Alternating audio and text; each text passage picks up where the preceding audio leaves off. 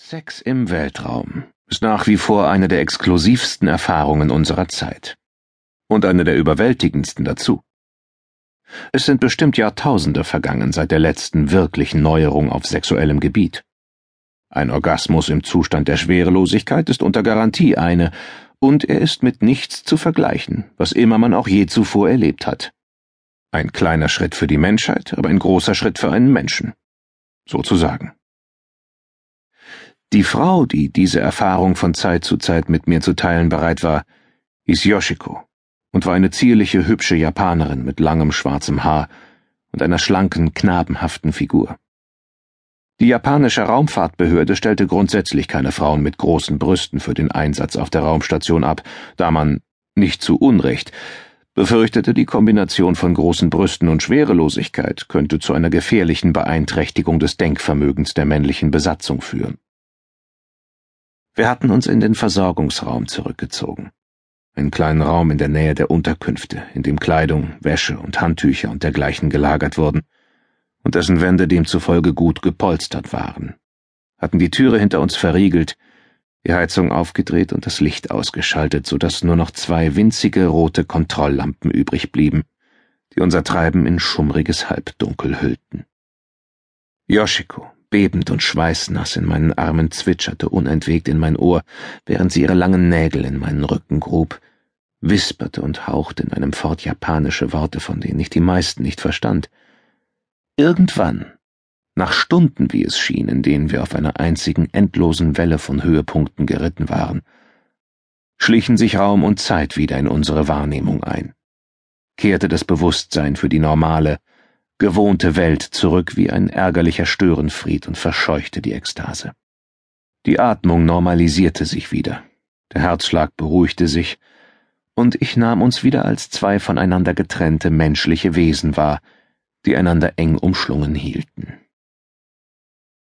Ich roch Yoshikos Schweiß, ihren Körperduft, bohrte meine Nase liebkosend in ihr Haar und hätte sie noch ewig so halten können. Sie aber küsste mich sanft und entwand dann einen ihrer Arme den meinen, griff hinter sich und knipste das Licht wieder an. Während ich noch blinzelnd versuchte, mich an die Helligkeit zu gewöhnen, hatte sie schon ihre Armbanduhr aus ihrem Kleiderbündel gefischt und die Zeit abgelesen. Es wird Zeit, Lennart-san, sagte sie sanft. Seufzend glitt ich aus ihr heraus und gab sie frei. Es wäre eine Illusion gewesen, zu glauben, dass sie mich etwa liebte. Ich wusste, dass sie das nicht tat. Yoshiko war eine junge, intellektuelle Japanerin. Eine echte Tochter des neuen Jahrtausends. Wahnsinnig intelligent, wahnsinnig ehrgeizig und mit ihren 26 Jahren bereits eine der führenden Astronominnen des Landes, wenn nicht der ganzen Welt. Für eine Frau wie sie war es schick, sich eine Affäre mit einem Gaijin zu gönnen und wenn sie etwas an mir mochte, dann war es meine westliche Grobheit und Ungeschlachtheit, die sicherlich einen erfrischenden Kontrast darstellte zur allgegenwärtigen japanischen Höflichkeit.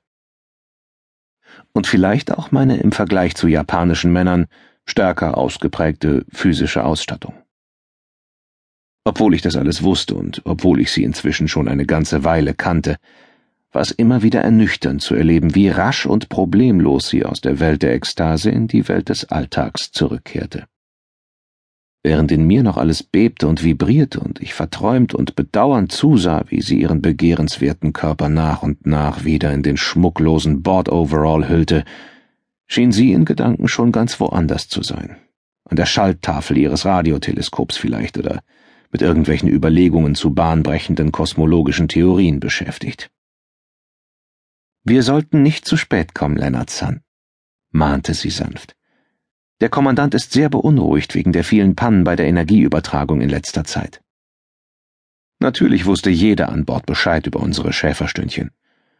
Trotzdem hatte es etwas Verschwörerisches an sich, wie wir die Tür des Kleiderlagers öffneten und uns umsahen. Und während wir den Gang entlang paddelten, blieb ich etwas zurück, um ihr bewundernd zuzusehen. Es würde wieder einige Tage dauern, bis ich aufhören konnte zu bedauern, dass ich ihr im Grunde nichts bedeutete. Ich verliebe mich immer in die Frauen, mit denen ich schlafe. In dieser Reihenfolge. Wahrscheinlich ist genau das mein Problem.